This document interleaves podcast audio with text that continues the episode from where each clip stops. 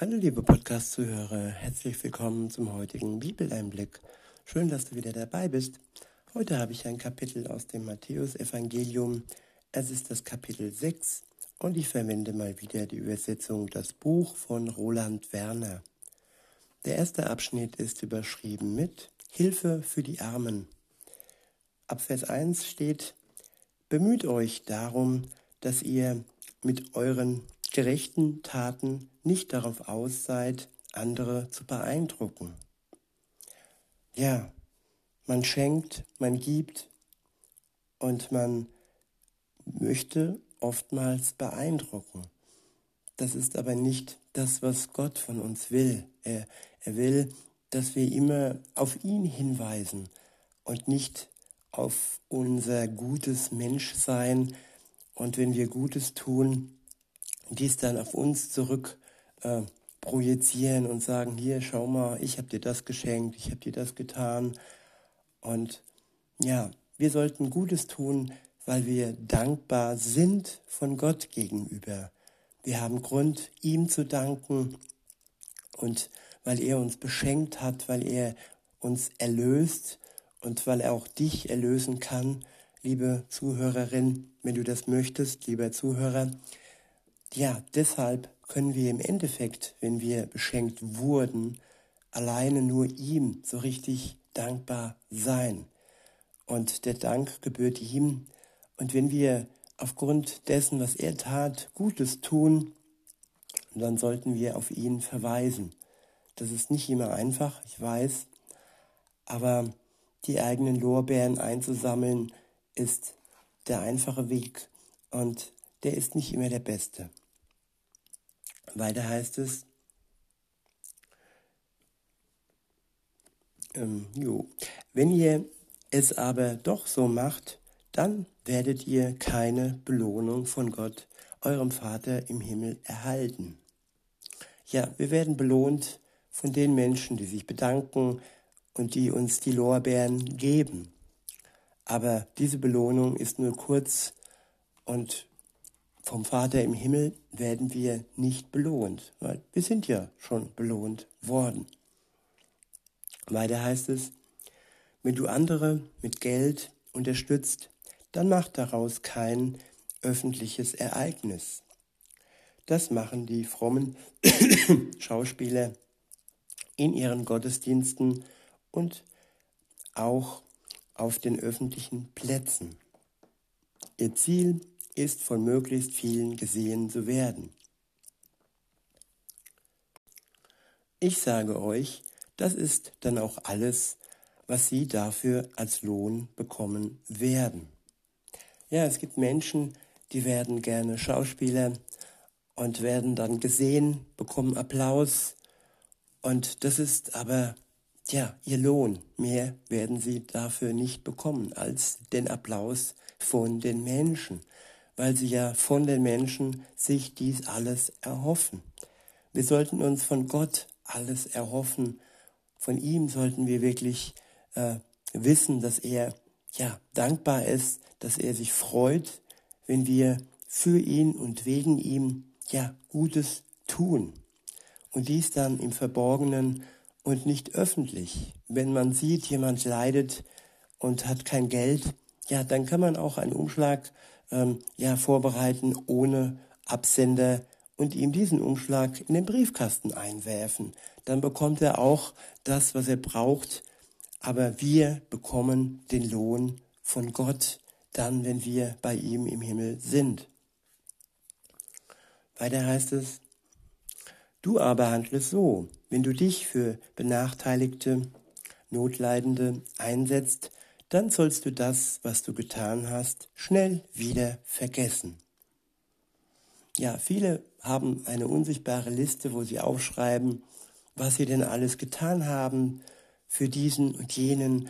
Und wenn sie dann selbst etwas haben wollen von ihm, dann kommt dann die Liste raus und da wird dann vorgelesen, das habe ich getan und jetzt möchte ich, dass du mir dies und jenes tust. Aber dieser Krampf, und diese, ja, ich würde fast sagen, Erpressung ist nicht im Sinne Gottes.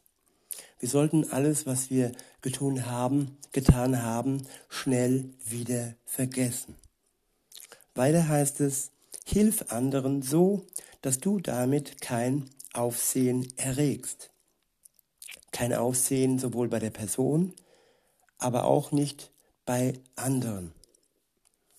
Weiter heißt es, doch dein Vater, vor dem nichts, äh, vor dem nichts bleibt, wird dir deinen Einsatz vielfältig zurückerstatten, vor dem nichts verborgen bleibt, denke ich mir. Da ist wohl ein Wort weggerutscht. Digitale Bücher. Nun ja. Okay, weiter heißt es. Der nächste Abschnitt ist überschrieben mit Beten lernen. Ab Vers 5 steht, wenn ihr betet, so sollt ihr nicht wie die frommen Schauspieler Schauspieler sein. Diese Leute stellen sich am liebsten öffentlich hin in den Gotteshäusern und an den Hauptstraßen, damit sie von möglichst vielen gesehen werden. Ich sage es euch klipp und klar, das ist auch schon alles, was sie an Belohnung dafür bekommen werden.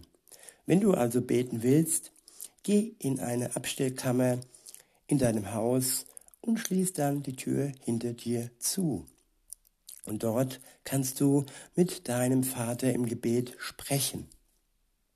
Denn er ist schließlich auch im Verborgenen anzutreffen.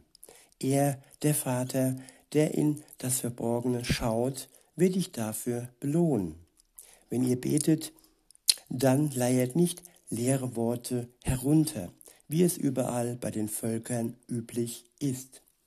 Die Menschen, an deren Nationen, die Menschen anderer Nationen glauben, dass sie deshalb auf Erhörung hoffen können, weil sie so viele Worte machen. Zuallererst möchte ich einmal sagen, dass Gott grundsätzlich nichts dagegen hat, wenn wir ja mit mehreren Menschen beten. Das sollte man nicht falsch verstehen. Es heißt ja auch an einer anderen Stelle, da wo zwei oder drei in meinem Namen versammelt sind, da bin ich unter ihnen. Und darum geht es in seinem Namen. Und wenn ein Mensch ja auf einem öffentlichen Platz äh, unter vielen Leuten äh, betet, die nicht im Namen Gottes unterwegs sind und sich da in Gänsefüßchen zur Schau stellt, das ist damit gemeint, dass wir dies nicht tun sollten. Ein gemeinsames Gebet mit Mitchristen, dagegen spricht nichts. Und auch viele Worte sind nicht nötig. Der Geist, der Geist Gottes gibt uns schon die richtigen Worte.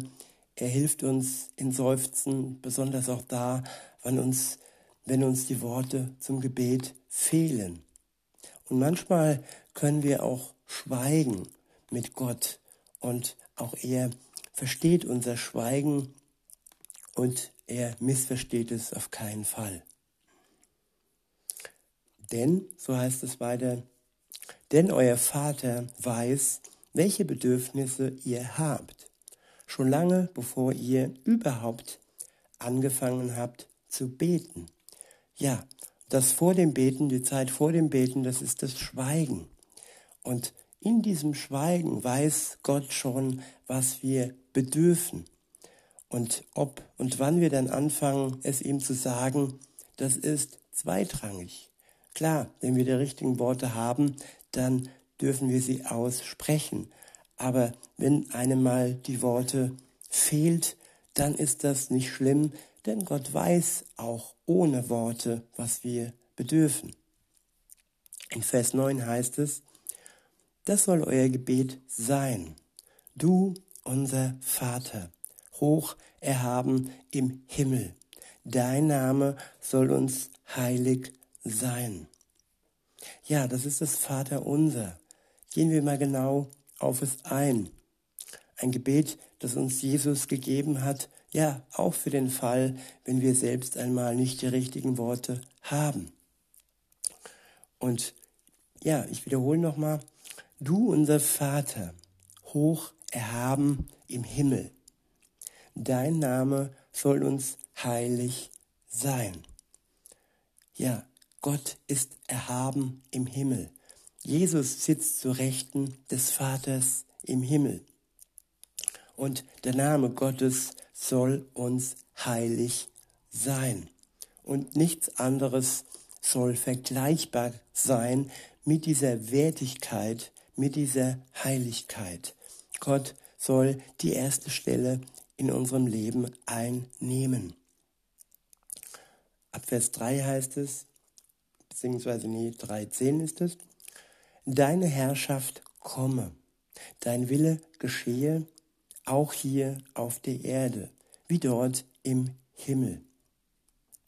Gott wird herrschen über alle seine Feinde, er wird sie äh, zu seinem Schemel machen und diese Zeit, in der Gott herrschen wird, sie wird kommen.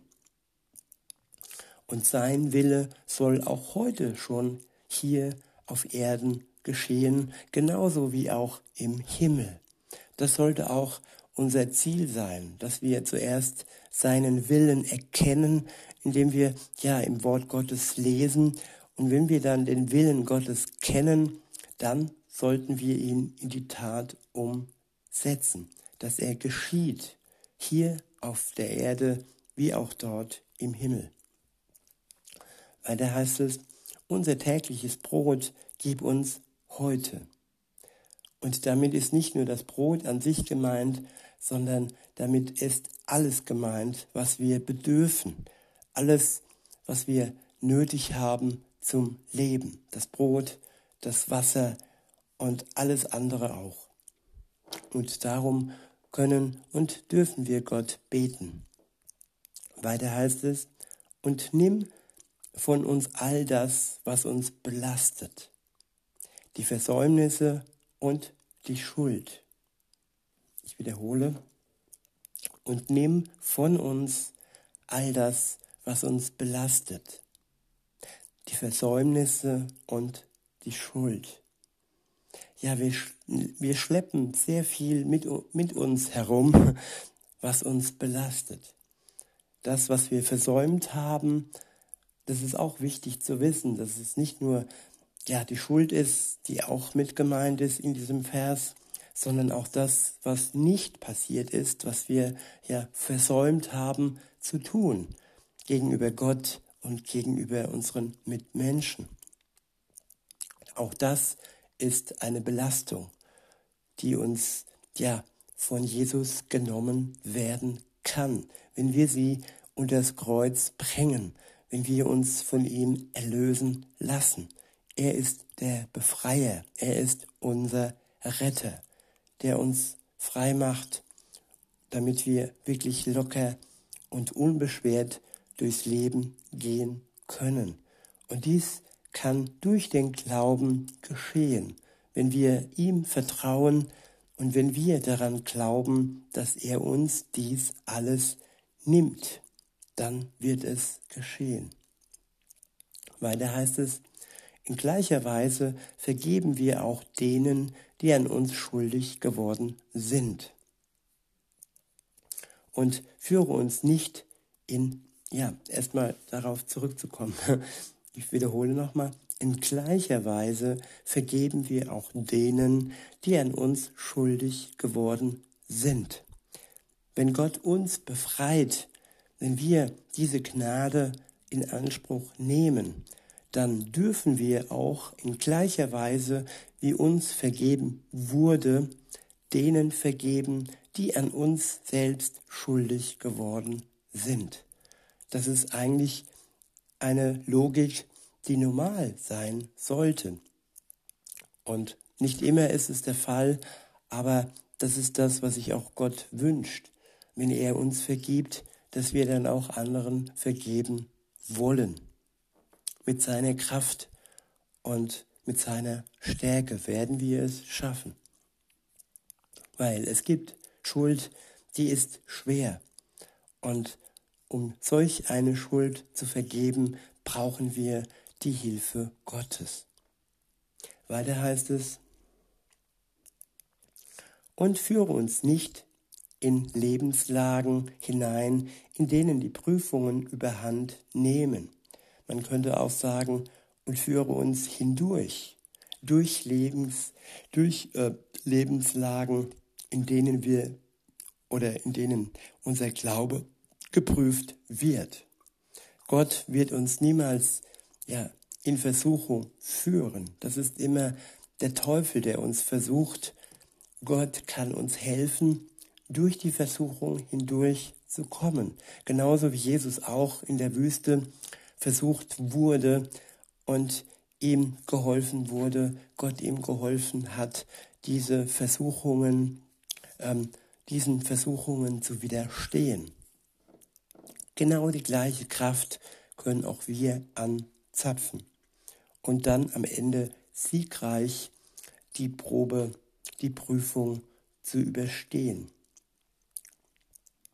Weiter heißt es, deshalb bitten wir, befreie uns aus der Übermacht des Bösen.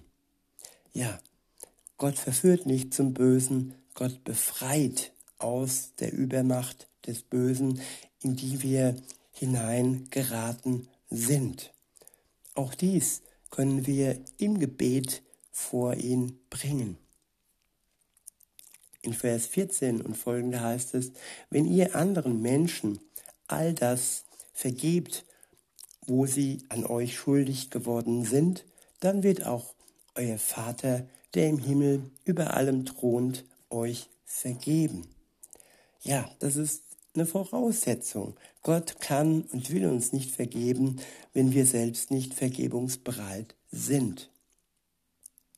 Weil alles ist verbunden und Gott liebt ja nicht nur uns, er liebt auch die Menschen, die genauso wie wir schuldig geworden sind, in diesem Fall halt an uns. Und wenn er diesen Menschen vergeben möchte, genauso wie er uns vergibt, dann kann es nicht sein, dass wir dazu nicht bereit sind. Weiter heißt es, wenn ihr andere aber nicht aus ihrer Schuld entlasst, dann wird auch euer Vater eure Schulden nicht erlassen. Ja, mit diesen Versen möchte ich es heute einmal belassen. Wer möchte, kann gerne weiterlesen. Und ich wünsche euch noch einen schönen Tag und sage bis denne.